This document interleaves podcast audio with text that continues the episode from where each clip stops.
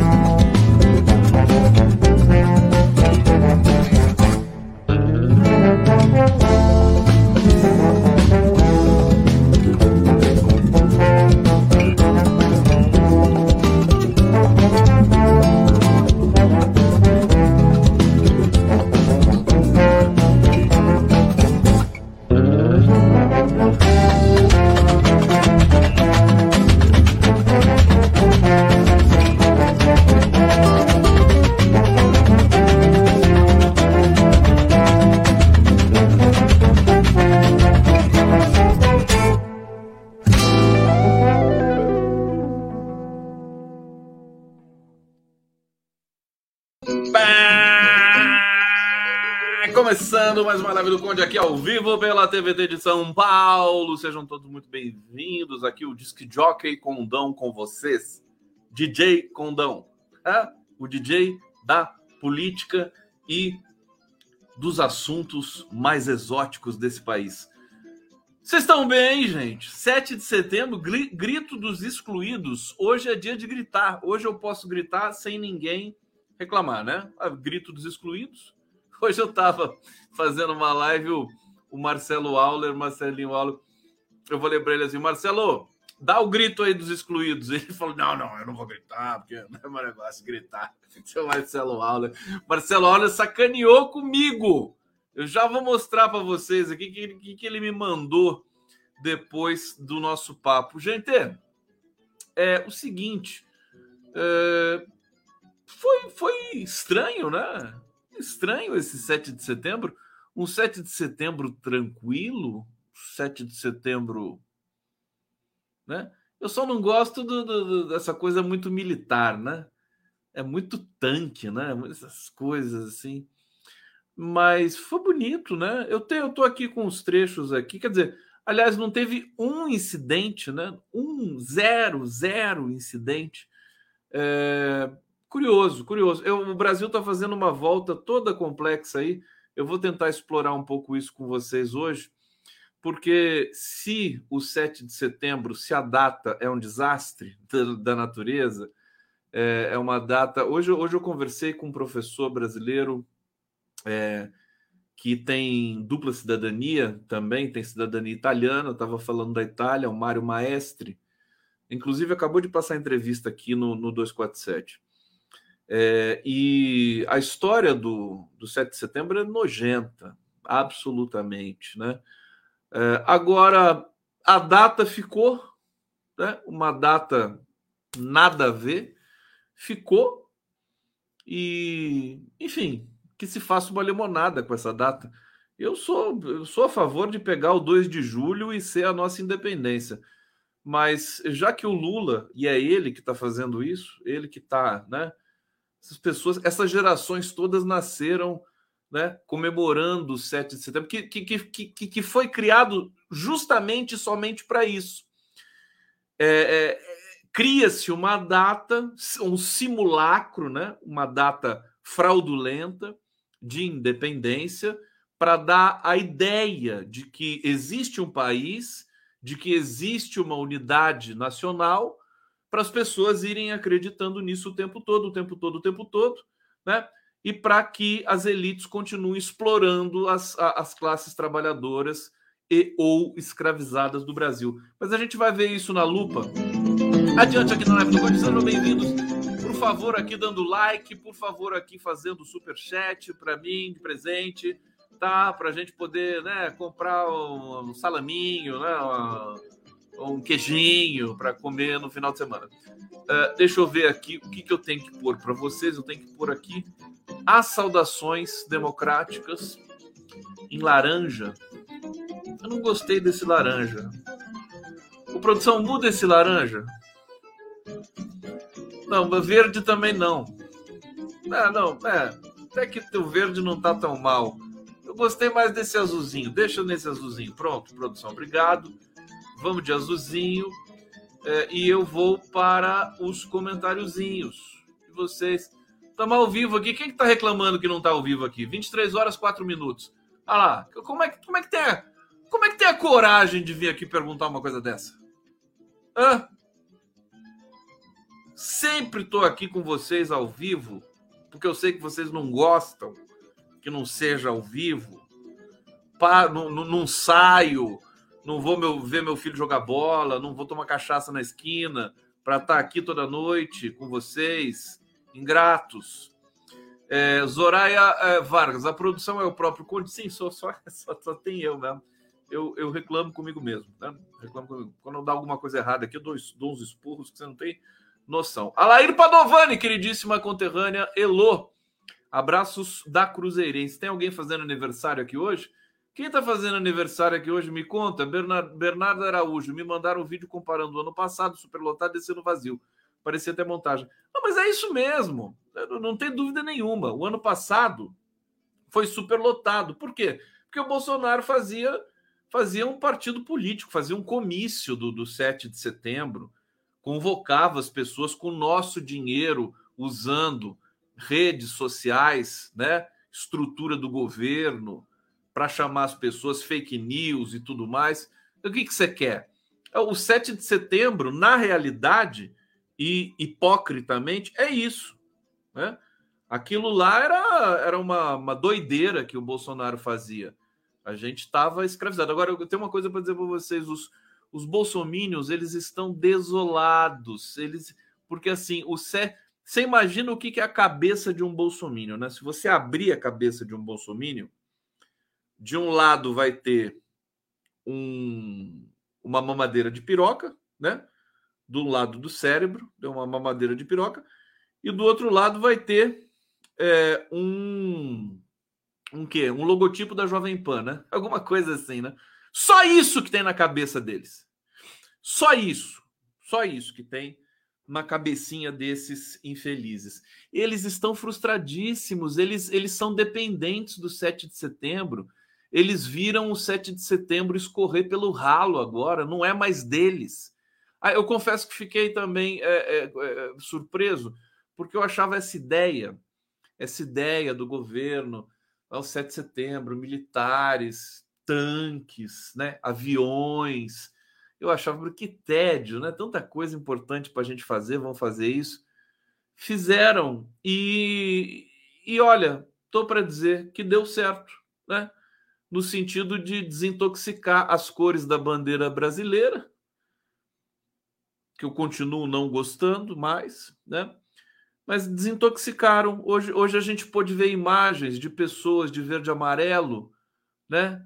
é, em paz, né? as pessoas ali felizes, não um bando de é, alucinados, delirantes. Né? As pessoas estavam ali fazendo a bandeirinha com crianças e tal, saudando respeitosamente. Né? O que a gente viu, as imagens que circularam o Brasil hoje aí, nesse dia da independência. Agora, o conceito do 7 de setembro é outra história e aí eu posso uh, a, a, aprofundar um pouco essas questões com vocês, tá certo? Deixa eu ir aqui, continuar vendo o bate-papo de vocês aqui, tá? Verde Milico. Não, Verde Milico não, o Armando Novaes está querendo que eu coloque a cor aqui, Verde Milico, não vou fazer isso. Ah, Gilmar Rett, ótimo comentário, Conde, a respeito da data. Ivana Melchior, grave demais a situação climática aqui no Rio Grande do Sul e segue a chuva. Bom, eu vou falar disso hoje aqui, nessa questão do Rio Grande do Sul. A Ivana está falando do Rio Grande do Sul. Olha, é, primeira coisa é prestar aqui toda a solidariedade aos gaúchos, aqueles que foram afetados por essa.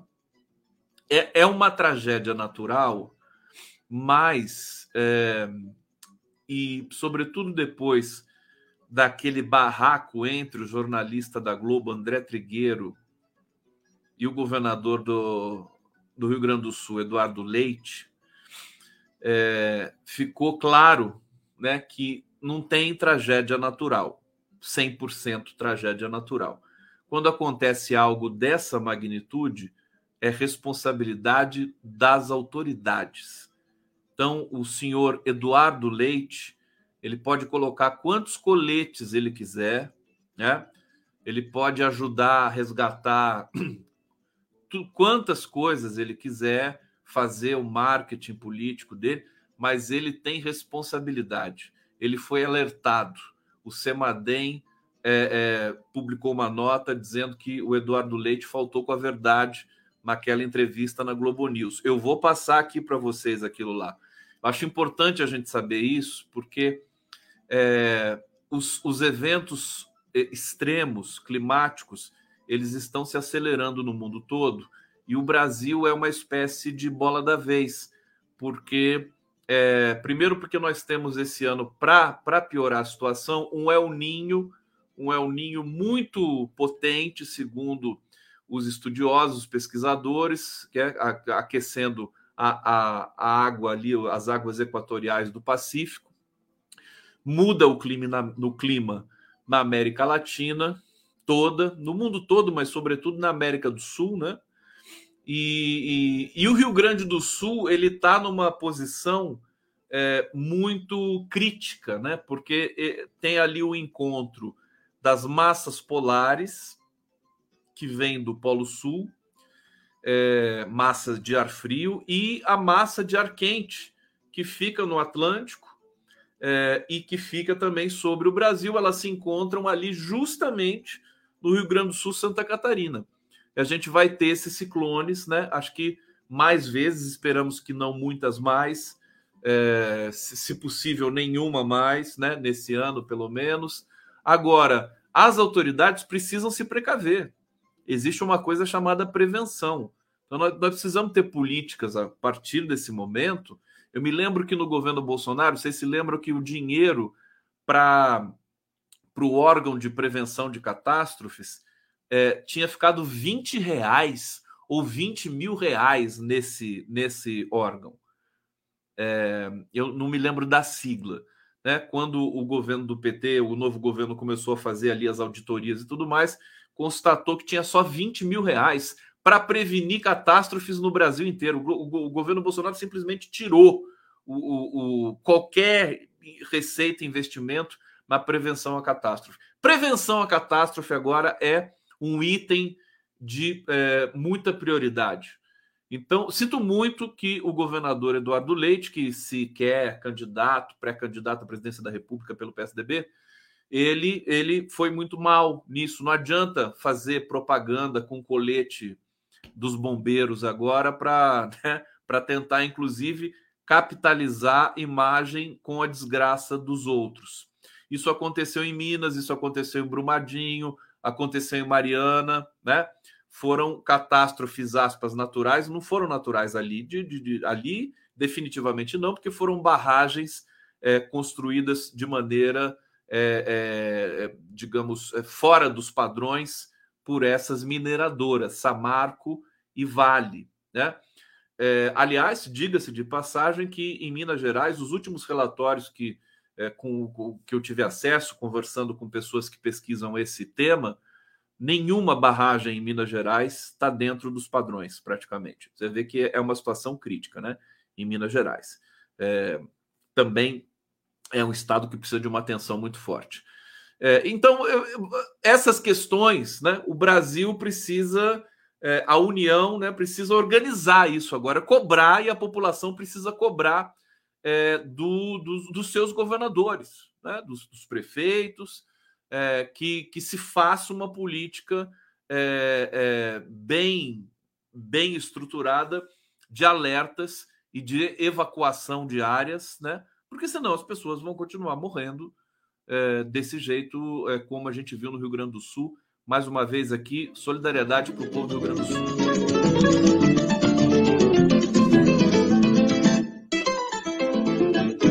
falar de tudo um pouco, mas vamos também aqui trazer os comentários finais antes da nossa do início oficial da nossa resenha. Obrigado, Thelma Guelpa, querido, um beijo grande para você, sempre aqui conosco.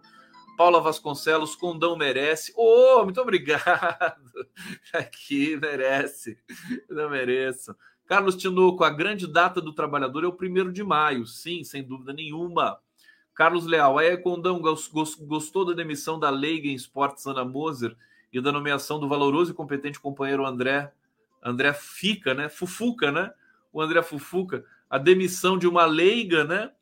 De uma pessoa sedentária, né?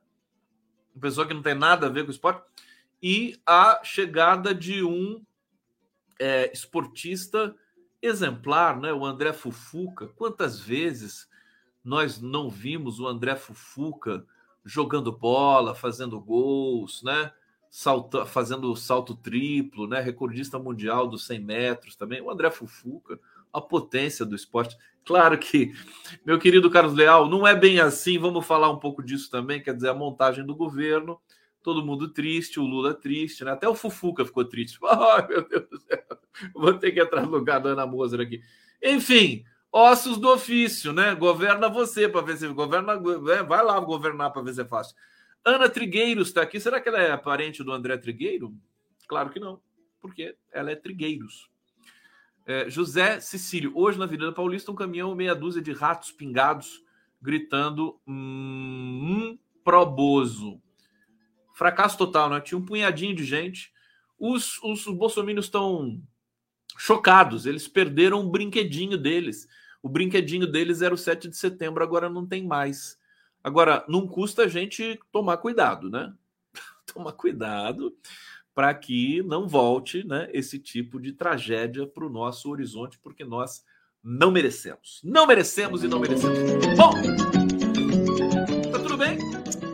Condão, filma eu, Edmundo Gouveia. Tem, teve gente aqui pedindo para eu dar beijo e tal, já perdi o, o, a mensagem. Mas olha, um beijo coletivo para todos vocês, se é que vale alguma coisa. Vocês sabem que o Lula. Tem, tem, gente falando aqui que o panelaço ontem, né? Os bolsonaristas queriam fazer panelaço na fala do Lula, né? E não teve panelaço nenhum. Sabe por quê? Tá aqui, ó. O sensacionalista deu a notícia, ó. Bolsonaristas tentam bater panela em pronunciamento de Lula, mas as panelas estavam todas cheias, né? Então não tem como fazer panelaço com a panela cheia. É, tá bom? Então a gente vai aqui. Deixa eu agradecer aqui a nossa audiência, sempre um prazer muito grande. Vou falar aqui. Primeiro, vamos colocar um trechinho do vídeo do Trigueiro e do, e do Eduardo Leite, está aqui. Vamos ver, para vocês terem, para quem não viu, né, ver um trecho aqui e para a gente analisar isso aqui na sequência. Vamos lá ver. E agora a gente passa para, uma, uma, para um evento recorrente de ciclones a partir de um El Ninho, de um super El Ninho, que já acometeu o nosso estado nos, num, em dois ciclones, pelo menos antes, e agora nesse evento climático adverso. Uh, uh, e você quer colocar a culpa em mim porque eu falei sobre os modelos matemáticos que não apontaram Governador, a precipitação que estava prevista? Não. Governador, para ficar bem claro, eu cubro esse assunto há 30 anos e a forma como eu exerço o meu ofício não é exclusividade da pergunta que eu fiz ao senhor. Eu cobri Petrópolis, eu cobri a maior tragédia ambiental da história do Brasil, entre mortos e feridos, mais de mil pessoas na região serrana do Rio, em 2011. Estive em Brumadinho. A gente, quando ocorre um evento dessa escala, dessa ordem de grandeza, de tanta dor e sofrimento, é nosso dever fazer perguntas, é o meu ofício. A pergunta que eu lhe fiz não remete a apertar botões o ou senhor desacreditar o senhor, senhor fez uma, tá... um Só um pouquinho, só um pouquinho. Um momento. Eu, eu lhe ouvi. Agora eu preciso dizer. Eu falei de cultura. Corajoso. Que não necessariamente... O André Trigueiro, né? Vamos, vamos reconhecer, né? É uma forma de tentar encarar um problema que não está, eu diria, dissociado de uma realidade absolutamente conhecida, em que modelos matemáticos ou previsão do tempo não resolvem. Foi a pergunta que eu lhe fiz. Não estou culpando ninguém, eu estou perguntando.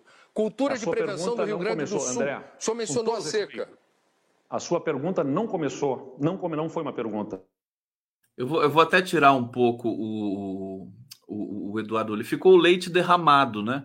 Não adianta chorar o leite derramado. Ele está lá se justificando. Vamos ouvir um pouquinho, vai. Que venha o senhor, como tantos outros governadores e políticos, dizer que se surpreendeu que com os modelos matemáticos. E é verdade, eu então, me surpreendi. Então não era uma pergunta, era um comentário é que você estava fazendo. E eu não estou aqui para essa entrevista aqui é para falar Embasado sobre o que e fundamentado, governador. O senhor não deve se vitimizar. Eu não estou me vitimizando. O senhor não deve se vitimizar. Aqui, o senhor, não, o senhor responda. fazer essa consideração. Eu me então, surpreendi. Então não era uma pergunta, era um é comentário é que você estava fazendo. E eu não estou aqui para essa, essa, entrevista aqui é para falar Embasado sobre o que e fundamentado, governador. O senhor não deve se vitimizar. Eu não o André Trigueiro, André Trigueiro pegou no, no né, né? Foi interessante isso aqui, né? Ah, não é tão comum ver um jornalista da Globo com essa disposição, né? Climáticas, que identificou a possibilidade de chuvas de 150 milímetros nas localidades. Nós emitimos os alertas para remover as pessoas. Foi feita toda a providência para tentar defender e salvamos vidas com essas providências todas, sem dúvida nenhuma, sem dúvida nenhuma. Ah, então, quando eu falo que os modelos matemáticos, porque a previsão climática ela é Bom, eu acho que está de bom tamanho para dizer o que eu tenho para dizer para vocês. Quer dizer, o, o, vou, vou ler aqui é, a mensagem que foi publicada pelo Instituto de Meteorologia, né? É, desmentindo as declarações do, do Eduardo Leite. O, o, comentário do Metsul, Metsul Meteorologia, é, é, diz o seguinte: né? o governador do Rio Grande do Sul, Eduardo Leite, afirmou em entrevista à Globo News que os modelos matemáticos de previsão do tempo de institutos meteorológicos não indicavam o volume de chuva que atingiu o estado nos últimos dias. É, ele disse: os modelos matemáticos previram as chuvas em intensidade, mas não previram volume de cerca de 300 milímetros nas diversas bacias hidrográficas da zona norte do estado, na região noroeste, na região serrana, no Vale do Taquari. Esse foi o mais afetado. Bom, a declaração do governador, infelizmente, não procede, né? O Instituto está dizendo aqui. O momento do Rio Grande do Sul é de união de esforços de todos os gaúchos, somos gaúchos, para apoiar e socorrer as vítimas da terrível catástrofe que se abateu sobre as comunidades do Vale do Taquari. É, os esforços devem se concentrar nas pessoas e nas iniciativas para a retomada de um mínimo de normalidade. O governador, em sua fala, contudo, coloca em xeque o trabalho da meteorologia. Por, e, por efeito, o nosso trabalho. Não é o nosso desejo emitir essa nota oficial neste momento de calamidade estadual, né? Então, foi decretado estado de calamidade no Rio Grande do Sul mas os esclarecimentos são devidos à sociedade gaúcho, a gaúcha. Então, enfim, a Metsul é, é, é, fez a situação do Eduardo Leite piorar muito. É, ele, ele faltou com a, com a realidade quando, quando disse que a, a meteorologia não previu, a meteorologia previu esse índice pluviométrico ali é, no Rio Grande do Sul, e a autoridade tem que tomar providência. A gente tem vários, vários é, episódios com Eduardo Leite que são lamentáveis. Eu fiz recentemente uma, um evento, um encontro com Jefferson Miola acerca da privatização da é, empresa de águas do, do, Rio Grande do Sul, cujo nome agora me escapa. É, em Santa Catarina também a gente tem um problema, problema grave de privatização, tentativa de privatizar ali a Copel. Dizer, é, é, é, terra arrasada. Eles vão passando o trator como o Ricardo Salles preconizava ali naquela reunião é, com o governo anterior. É, então, a gente precisa cobrar, né? E dessa vez a Globo News até cobrou na pessoa do André Trigueiro, é, que é Corsan, né? O Alexandre Oliveira está dizendo que a, a agência de águas do Rio Grande do Sul, né? É Corsan, perfeitamente. Obrigado. A Maria Elisa está confirmando aqui. Copel é no Paraná. Ok, então é a Copel do Paraná que também está ameaçada e eles me pediram para a gente fazer um evento sobre isso e, e, quero dizer que farei. E tem alguém dizendo aqui que o André Trigueiro é um cara gente boa pra caramba e, e que, é, e que ele merece o nosso respeito. Aqui a Denise Saltiel, pessoal do Rio Grande do Sul acompanha muito a live do Conde aqui. Quero, quero dizer para vocês, mais uma vez aqui, prestar solidariedade, agradecer a presença de vocês e pedir para vocês dar informações, atualizarem na medida do possível, se é que alguém pode atualizar alguma questão aí sobre as, uh, o resgate das pessoas no Rio Grande do Sul. Coisas muito tristes, né? Pessoas que perderam família inteira, né? Família inteira que foi, foi arrastada pelo, pelo rio. É, Conde é um desgovernador. É, deixa eu ir. Só, só para a gente concluir essa questão, É, a gente vê as pessoas que estão sofrendo ali nas casas, na, nessas regiões, nessas cidades pequenas, Mussum, que é a área mais atingida, é, são todos trabalhadores, todos todas pessoas humildes, quer dizer, é o, é, é o perfil do brasileiro, né? É, é, que, que vulnerabilizado no sentido de que ele foi, ele é esse brasileiro trabalhador dos interiores do país e também dos grandes centros, ele é massacrado por, um, por uma imprensa que bombardeia com notícias é, que são que são falsas, né? Que são falsas. A, a, a imprensa meio que é, faz um tra trabalho de contenção contra a revolta e a manifestação popular é, essas pessoas que estão ali sofrendo, eles perdem, as, perdem as, os entes queridos, as casas, e eles ficam ali. É, é tão difícil ver isso, né? É tão complicado um, um sabe, a gente olhar para essas pessoas e a, e a, sociedade brasileira entender que não, faz sentido continuar assim, as pessoas vulnerabilizadas morando em lugares perigosos, quer dizer, ali as cidades aparentemente não tinham um histórico de, de enchentes dessa magnitude, mas o clima está mudando. O clima está mudando e a gente precisa dar conta disso também é, no debate público, de maneira geral. Então, eu queria só destacar com vocês isso, quer dizer, o barraco dos dois é, serve para a gente entender que os, os governadores estão acuados também diante dos novos desafios da, do, do, do, dos novos tempos, né? A questão dos eventos extremos vai ser recorrente. É, nós, nós vimos o que aconteceu em São Sebastião aqui no começo do ano, nós vimos o que aconteceu em Petrópolis, na Bahia, né? coisas dramáticas que aconteceram no Brasil, muitas vidas perdidas. E a gente precisa ter essa força de, de é, fazer o trabalho correto de prevenção. Vocês sabem, eu vou, eu vou contar uma história rápida para vocês. É, a gente tem é, no, no, na América Central, ali no Golfo, é, é, como é que é o nome daquela região ali? Região de Miami, né? É, Golfo do México, né? O Golfo do México. Muitos furacões passam por ali. Até recentemente, um furacão violento passou e sorte dos americanos, dos estadunidenses, que ele perdeu força quando entrou ali no, no continente mas eu só quero contar para vocês os índices. Eu já falei para vocês em um, dado momento aqui. Em Cuba, esses furacões passam em Cuba também. E em Cuba, quase nunca você tem mortos. É, por que, que isso acontece? Porque em Cuba, a população, quando você tem um alerta de um furacão que está chegando, você tem um tempo aí, às vezes, de 12 horas ou pouco mais, pouco menos, para fazer a prevenção, eles fazem a prevenção, eles trabalham comunitariamente. Né? Eles colocam estacas nas casas, eles recolhem objetos que podem ferir as pessoas né? com ventos muito fortes, com furacão. E acaba. E, e, e, quando o furacão chega, está todo mundo é, esperando é, em lugares seguros, né? E aí você tem o um mínimo de destruição. Você tem destruição, mas você não tem perda de vidas. Porque eles fazem esse trabalho da cultura do cubano. O cubano, o cubano tem essa cultura que é a cultura da cooperatividade. Né? A medicina deles é assim, é, o, esporte que eles praticam é assim. E aí, quando esse mesmo furacão chega nos Estados Unidos, você tem muitas mortes você vê que, que parece um, um, paradoxo, né? Pô, os Estados Unidos, tecnologia, não sei o quê, né? País, né? Democracia, democracia capitalista, aquela coisa tudo, eles têm problemas ali. Eles não têm a cultura da prevenção. Então, nós brasileiros, nós temos isso. Nós temos essa cultura. O povo trabalhador brasileiro sabe como, como lidar com essas questões. Agora, precisa ter a parceria dos governos, né? É, de turno, senão a coisa vai acontecer como no Rio Grande do Sul, infelizmente, agora aconteceu.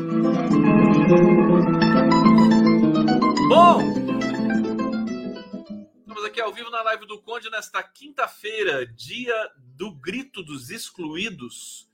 É, deixa eu ver o que vocês estão comentando aqui no bate-papo. Aqui a Ana Tereza Gomes Felipe está dizendo: André é uma excelente pessoa, Conde. Você deve conhecer o André Trigueiro, né? Ele parece ser um cara gente boa mesmo. Alaide da David, o Davi, Condão foi lindo ver o Lula chuta, chupando jabuticabas. Chupando jabuticabas. Uh, Ana Terra, Lula está administrando danos. Esporte é o ministério menos importante. É, é, mas não deveria ser tão pouco importante. Esporte é um, é um ministério estratégico, viu? Precisa tratar com a devida. Aliás, o por que que o, o PP, né? O, PP, o, o Fufu é do PP ou do Republicanos? Eu nunca lembro. É, por que, que ele, o Centrão queria tanto esportes? Para é, queria um esportes turbinado para ficar com a receita das, da, da, dos impostos sobre as apostas que o Haddad vai colocar para votação em algum momento, né, no futuro próximo. É, muitas apostas circulando no Brasil pela internet, eles não pagam nada de impostos. Isso aí poderia render o estudo que foi feito pelo Ministério da Fazenda, acho que poderia render na casa de 5 a 10 bilhões por ano para o governo. Você poderia abrir um fundo, estimular o esporte, que em geral dinheiro de apostas poderia, né? Acho que o dinheiro da, da Mega Sena e de outras apostas já estabelecidas no Brasil é, são direcionados para a área de incentivo ao esporte, dentre outras coisas, né? Então, por isso que ele queria, o, esporte era estratégico no sentido que pode administrar um bolo é, é, robusto de receitas. Agora, vai ter um rearranjo é, das atribuições, né? O Lula não está querendo deixar esse é, a, a, a, gestão do, do dinheiro das apostas com o esporte. Né? Pode ser que passe para o Fernando Haddad, ou então eles façam uma gestão compartilhada. Luiz Campos está dizendo aqui, o Rojo da Paraíba, Condê, esse leite é um dissimulado. Fernando Bezerro Metsu emitiu nota de manhã que avisou que seriam de até 500 milímetros e choveu 300 milímetros. Fernando Bezerra, obrigado. Acho que foi 400, né? Mas tá perfeito o seu comentário aqui. Lourdes Rodrigues, Leite está intervindo na, UE, na, na UERGS. Deu dinheiro para as comunitárias e dividiu o orçamento da universidade. Um neoliberal mimado, um reizinho. Ele tem todo o estereótipo de um, de um político que pode ser o tubo de ensaio perfeito para a, a, as elites brasileiras, né? Incensarem, né? para que ele possa representar como um preposto das nossas elites brancas, escravocratas e genocidas. Só que ele está se desgastando tanto, né? E a imprensa brasileira, que acaba sendo a operadora, né? É, é, faz aquele serviço é, meio que no atacado da operação das elites brasileiras, Globo, Folha de São Paulo e congêneres, né? Eles estão meio perdidos, né? Essa decisão do STF de ontem deixou a imprensa assim meio que cambaleando, né? Porque eles estão diretamente implicados com as ilegalidades da Lava Jato. Imaginem vocês, a Polícia Federal investida de autoridade, né? É, é, buscando é, encontrar provas das ilegalidades que a Lava Jato cometeu, ela vai encontrar ali nomes de jornalistas, nomes de empresas de comunicação, com toda certeza, porque eles estavam envolvidos desde o começo. Havia uma espécie de é, parceria entre Rede Globo e Lava Jato, com notícias assim, com informações privilegiadas. O filho da Miriam Leitão estava muito ligado ali à, à, à turma da Lava Jato, quer dizer, uma coisa horrorosa. Nós vamos saber daqui a pouco. Imagina se receber uma, uma revelação de que a Miriam Leitão participou de XY. Com todo respeito à Miriam Leitão, mas a gente não sabe. A pessoa, tudo bem. É, é, como é que é? É inocente, prova, prova o contrário, né? É, é o ônus da prova, aquela coisa. Mas, né? Se ela tinha tanta afinidade com Sérgio Moro, tanta afinidade com Deltan Dallagnol, extravasando para conexões familiares, né? é, ela pode aparecer em algum lugar, em algum momento. Isso não é impossível. E eu posso dizer isso aqui sem o menor problema. Bom, vamos lá. aqui na nossa live do Conde. Deixa eu trazer notícias mais é, quentes para vocês aqui sobre o Rio Grande do Sul. Né? O Rio Grande do Sul espera mais chuvas fortes poucos dias após a tragédia. É, foram confirmados até aqui 40 mortes, acho que 41, né? E em Santa Catarina, mais de 60 mil afetados. E as autoridades se preparam nessa quinta-feira, hoje, portanto, para novas chuvas intensas, com possibilidades de vento fortes, queda de granizo, três dias depois de temporais deixarem ao menos 40 mortos no Rio Grande do Sul e em Santa Catarina. É, então, eu, eu, li isso aqui, fiquei muito preocupado. Quer dizer, as, tem mais chuva vindo, pelo que a meteorologia está anunciando. Então, é importante, acho que já, já toda, todo, toda a estrutura de, de resgate já está ali estendida por aquela região crítica, onde passa o rio, é o rio Taquari, é o nome daquele rio, que transbordou tanto, subiu 17 metros, né? É, então, acho que é mais é, é, é, menos provável que se haja que, que, é, que se haja perdas. Agora, vamos ter toda essa atenção, né? O pessoal está lá mobilizado, vamos ter atenção com o que está vindo aqui. Vamos falar um pouco do 7 de setembro, então, gente? Vamos. Eu vi que vocês estão muito felizes com aquela cena do Lula catando jabuticaba. Vamos ver aqui o Lula catando jabuticaba. Ele sabe catar jabuticaba, né? Vamos ver aqui. Olha que maravilha.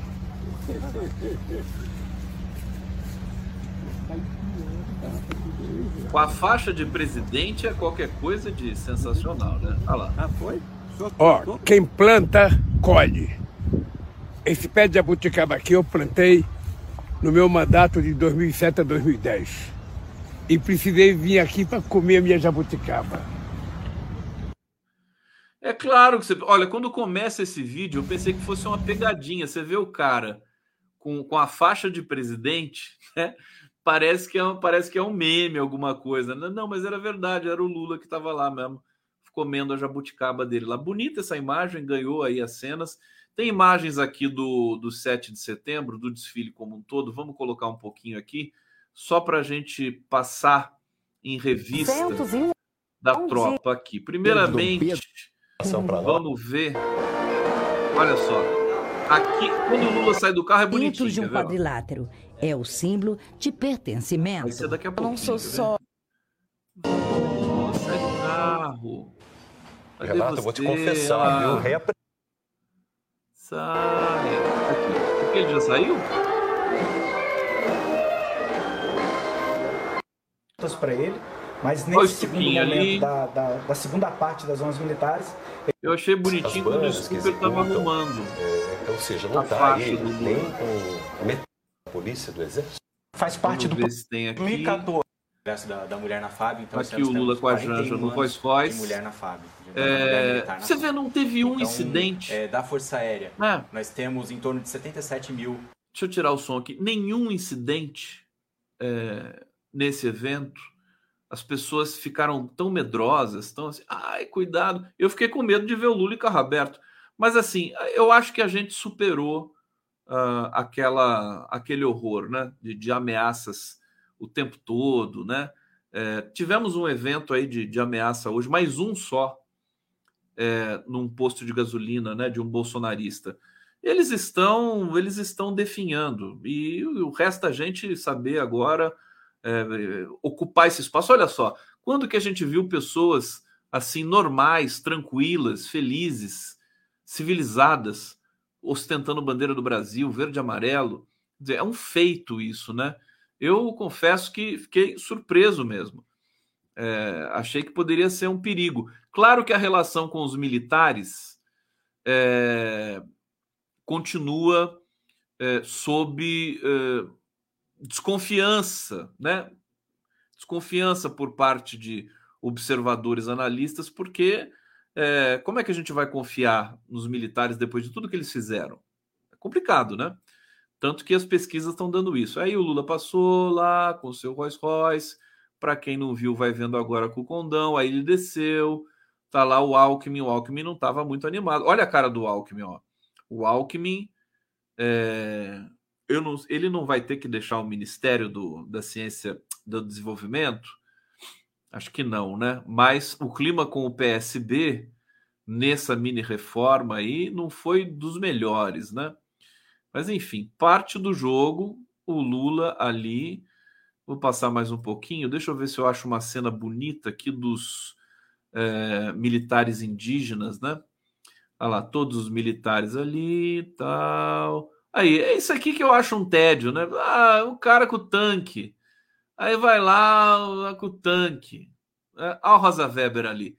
Rosa Weber no palanque, no, no, na tribuna, com todas as autoridades ali.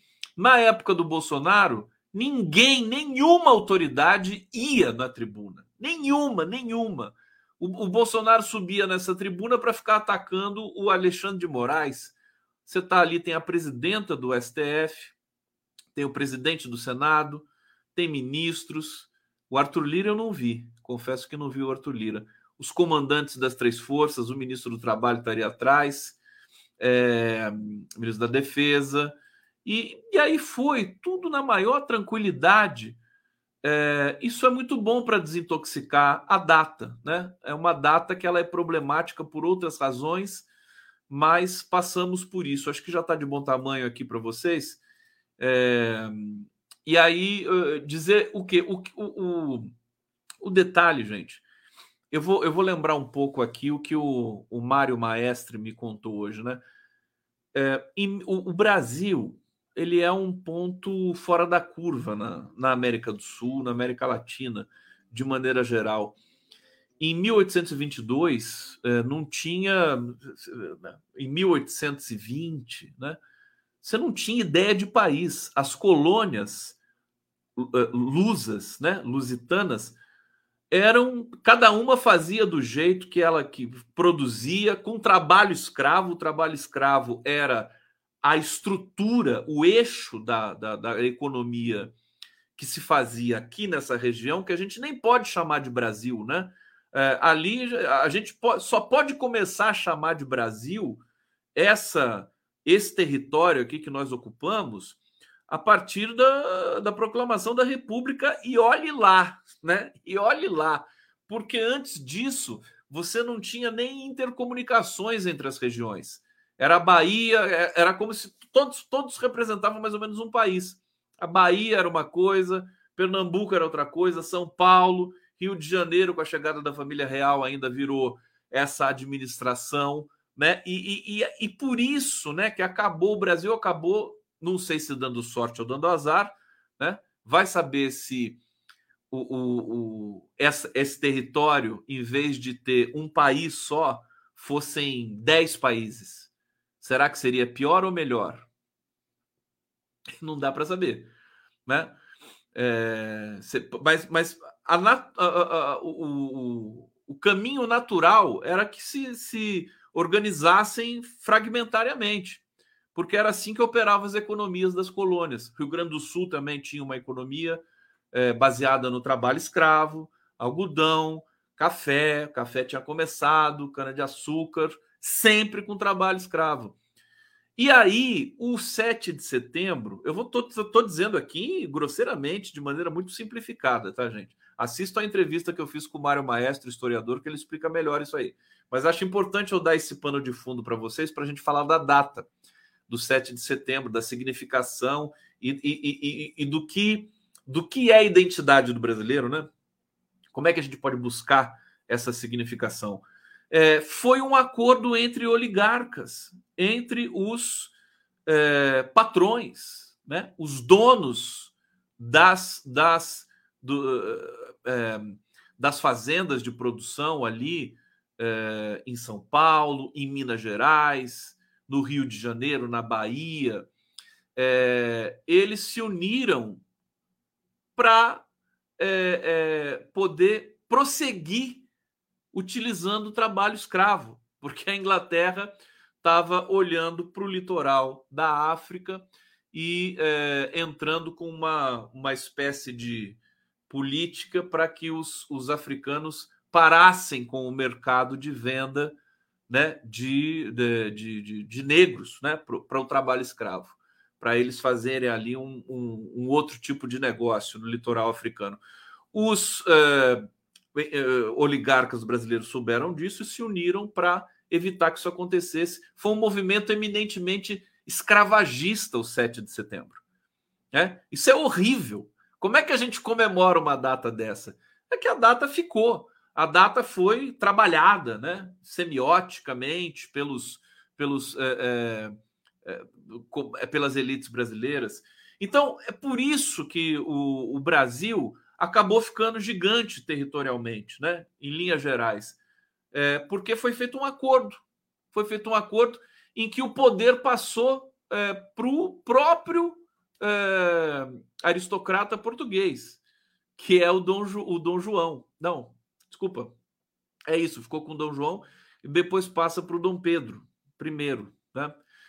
E a gente tem essa história é, do, do 7 de setembro. Né? E nós vamos ter trabalho escravo durante todo o século XIX no Brasil, é, tornando, reforçando toda essa vocação de sofrimento aqui nesse, nesse território, né? É, então nós não tivemos batalha, não tivemos libertação, a nossa independência não significa, né, não tem nem de longe o mesmo significado do que as independências dos países vizinhos, da Argentina, do Chile, do Peru, dos Estados Unidos, muito menos, né? É, nossa independência passa por esse acordo, né, por cima. E como é que a gente vai conviver com essa história? Bom, que, que eu quero dizer para vocês? É, ao. É, porque, de uma certa maneira, o Bolsonaro mostrou o verdadeiro 7 de setembro. Um 7 de setembro sanguinário, excludente, genocida, escravagista, né? Eu não gostaria, eu, eu gostaria de aproveitar a oportunidade e jogar o 7 de setembro para, para a vala tóxica junto com o Bolsonaro e com todo mundo. Mas o, a opção do Lula institucional foi, vocês perceberam, ir lá, resgata o, o evento, resgata essa significação fraudulenta que permeou aí todo o século XX, é, resgata os militares para depois fazer alguma coisa diferente com isso. É aquilo que eu falo para vocês. Eu acho que esse governo ele ainda está lidando com o passado. É contenção de danos. Os olhos, os olhos, ele tenta olhar para o futuro. Praticamente só o Lula consegue olhar para o futuro, mas o governo todo ele olha para o passado, né?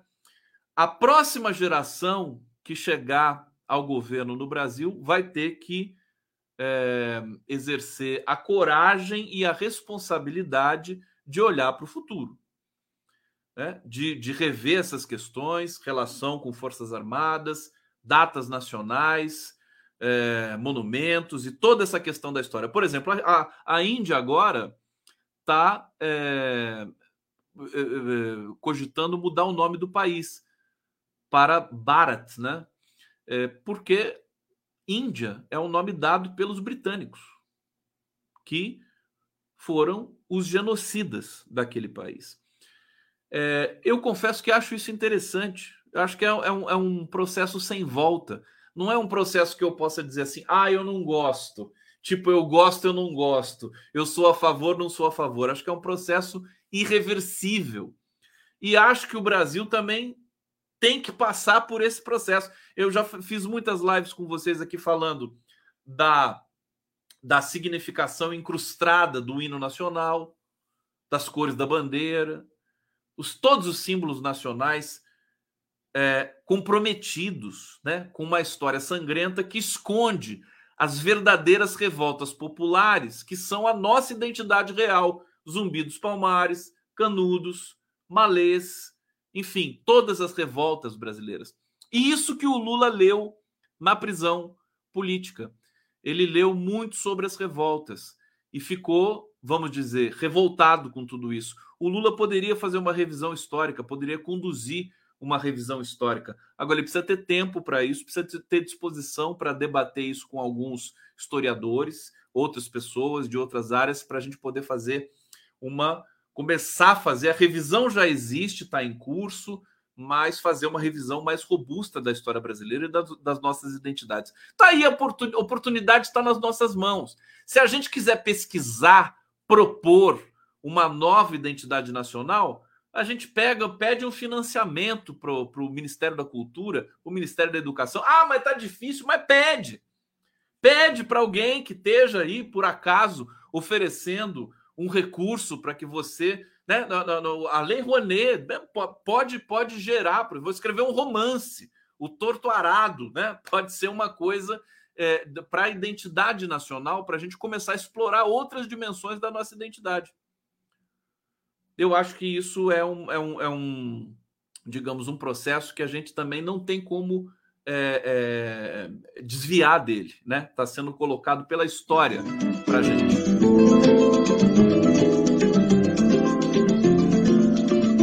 Vamos lá! Tem mais um tempinho aqui de live para vocês, especial nesse dia 7 de setembro, uh, Grito dos Excluídos. Obrigado, Clóris Matsushita, colaborando aqui conosco. Muchacho, onde você não imagina como eu fico de alto astral e energizado quando ouço a vinheta da abertura das lives. As lives me ajudaram muito a enfrentar as crises tempos da pandemia e do governo nefasto. Obrigado, muchacho. E quando, e quando eu falo, você não fica também energizado? Você só gosta da vinheta? Tá? Você escuta a vinheta e desliga, né? Então, não tô brincando. Carência, né? Entendi, muchacho. Aline Andrade, Conde Uzema quer uma mina barragem em cima de BH. Então tem tudo isso. A gente precisa é, é, fazer aquele, aquele processo de, de voltar a ocupar os espaços. Olha, eu estava eu tava, é, observando o seguinte: vocês estão acompanhando tem aí o, o Detal, né? Esse festival.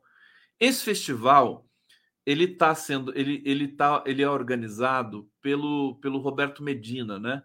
Pelo mesmo organizador do Rock in Rio, né? Fazendo um festival grande também em São Paulo. É, Roberto Medina barra Rede Globo. Barra Rede Globo. A Rede Globo gasta é, 60% dos seus telejornais para falar desse festival. Nada muito contra o festival. Festival tá lá, né? Eu já fui jovem e agora não me interessa muito mais isso. É, mas o detalhe, a, a, embora os preços sejam muito altos, isso seja uma questão política, né? Agora, por que, que eu estou falando do detal? Porque até a Rede Globo, né? para ela materializar o poder dela enquanto um veículo hegemônico, ela precisa de gente na rua, de gente em eventos, de gente lotando estádios, parques, né? Como o Detal.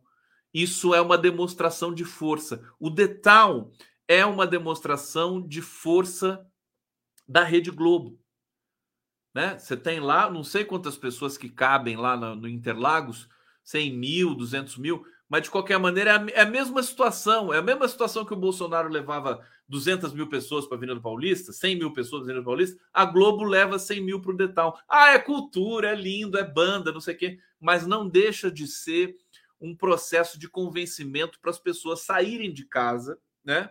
É, e deixarem o seu dinheirinho ali na bilheteria e, e, e, manifestarem a empolgação de estar num festival de rock, é, num festival de música pop. Então, por que, eu estou falando isso? Porque pessoas nas ruas, nas praças públicas, ocupando espaços com eventos culturais de preferência, isso aí demonstra força, demonstra robustez do, no campo é, é, da política também. Então, por exemplo, se o PT se o governo Lula tem tanto pudor assim de é, convocar manifestações em defesa da democracia, porque assim, o governo poderia pensar assim: não vamos parar mais de fazer manifestações em defesa da democracia, vamos continuar fazendo manifestações em defesa da democracia, vamos para a Avenida Paulista, vamos para o Rio de Janeiro, vamos para a Bahia, né? Porque foi muito sério o que aconteceu no Brasil. Então, se o governo não quer fazer isso, porque acha que isso vai ser um aparelhamento, o PT tem sempre pudor de fazer essas coisas, de cima para baixo e tudo mais, é, por que não fazer eventos culturais? pode fazer eventos culturais. Em parceria, por exemplo, com o MST, né? É, pelo Brasil, né? Sempre. Porque senão, quem vai ocupar esses espaços? A gente percebe que certos nichos estão muito consagrados já. Barretos, a festa do peão. Vai meio milhão de pessoas para Barretos. Aí você tem festa do boi, festa do peão, não sei o quê, o agro para lá e para cá, né? A, o, a agro, a indústria agrofonográfica, né? É, eles vão tomando conta desses espaços públicos e a gente vai minguando intelectualmente, né? Os esquerdistas estão, né? Que se acham intelectuais superiores. Isso é um problema sério. A gente precisa lidar muito com isso, né? É, a gente se afasta da, dessas manifestações populares.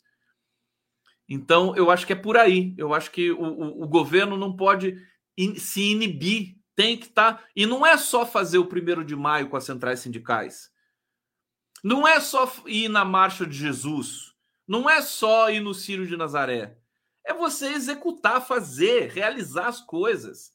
Sabe? Discutir isso com a sociedade. Vamos fazer aqui um ciclo de eventos na periferia de São Paulo é, eu recentemente entrevistei o pessoal da cidade de Tiradentes, estão fazendo um, um trabalho magnífico ali que deve ser levado para todo o Brasil, né? Como uma espécie de laboratório de como mobilizar as pessoas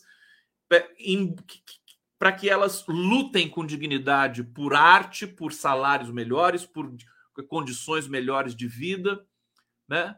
É, e por seus sonhos. Né? É isso que está acontecendo ali em Cidade de Tiradentes. Então, acho que esse dia de hoje serve para a gente pensar um pouco tudo que aconteceu ontem, a questão do STF, né? A gente tem é, mais, um, mais um processo com relação a Dilma Rousseff vai ser julgado no STF daqui a pouco, né? É, parece que as pessoas, o STF em especial não está de brincadeira. Eles querem realmente, né? É, depois da, da, da, de todo o comprometimento responsável por eles para a democracia brasileira, eles querem limpar a barra deles de maneira é, um pouco ostensiva. Então vamos aproveitar que o STF quer fazer isso, né? E vamos vamos é, levantar tudo que precisa ser levantado no Brasil, a injustiça que foi cometida contra Lula, o golpe contra Dilma, a, o horror da Lava Jato, cadeia para o Moro, para o Dallagnol, tudo isso. Vamos, será que a gente tem a gente está preparado para para ter esse resultado, né? para sermos vitoriosos nesse nível, porque nem todo mundo está preparado para vencer. Está tá sendo anunciado com essa decisão do STF uma vitória cachapante, histórica, oficial para todos nós, para nós que ficamos aqui na trincheira da mídia é, democrática. As nossas teses, as nossas lutas, as nossas pautas, todas se confirmaram, todas absolutamente. Então, é, eu acho que é um momento interessante. Eu sempre vou ficar empolgado com essas coisas. É da minha natureza. Cada um absorve, né? Cada um tem o perfil que merece. Né? Absorve essas informações e faz com elas o que lhe aprouver, né? Eu gosto de fazer esse tumulto para cima, né? Mesmo sendo de esquerda, que a esquerda talvez não goste muito dessas coisas, mas é, até para confundir um pouco mais, né? Esse debate público. Tá bom? né, para vocês hoje, por hoje. Tá lá. Deixa eu pegar os últimos comentários aqui de vocês e eu vou me despedindo porque amanhã tem mais, gente. Amanhã já está pronto aqui para vocês o nosso Giro das Onze. Quer ver o que, que vai acontecer amanhã no Giro das Onze? Eu vou receber o Lênio Streck, ó. Quer ver? O Florestan Fernandes, o Lênio Streck e a Helenira Vilela. Vamos falar um pouco dessa reviravolta toda, tá? E essa foto aqui também interessante, né? Que ganhou um pouco as redes hoje aí. Os três comandantes das forças, o ministro da Defesa e o Lula. Eu gosto do Lula, dessa foto. Eu não sei vocês, né? É, vamos pegar aqui os últimos comentários dessa noite gloriosa. Alcides Ádio, a verdadeira independência foi 2 de julho de, 2, de 1823 na Bahia. Concordo. Eduardo Cunha. Será que é o ex-presidente da Câmara? Conde, o brasão tem o vermelho estrela vermelha. Qual brasão, meu querido? É... Vera Márcia Silva dos Santos está aqui colaborando conosco. Luiz Campos. Hoje da Parede. Conde, obrigado por estar com a gente no feriado. Você vê como é que eu sou um cara leal? Né? Sou apaixonado por vocês. Né? Hoje ninguém quer trabalhar, né? mas eu estou aqui. Ricardo Barros, queridão, o Luiz Campos está aqui. Conde, cadê o Hussein Brasil? Hoje ele fez alguma besteira, né? Hussein Brasil. Um abraço para o Brasil. Realmente tá, dei, dei falta dele aqui. É, e, e, é isso, gente. Deixa eu, deixa eu fechar aqui. Todos vocês. Vamos, vamos seguindo aqui para o nosso, nosso final. Amanhã vou estar aqui de volta. Tá bom? E eu deixo um beijo para vocês. Tá bom? Tchau.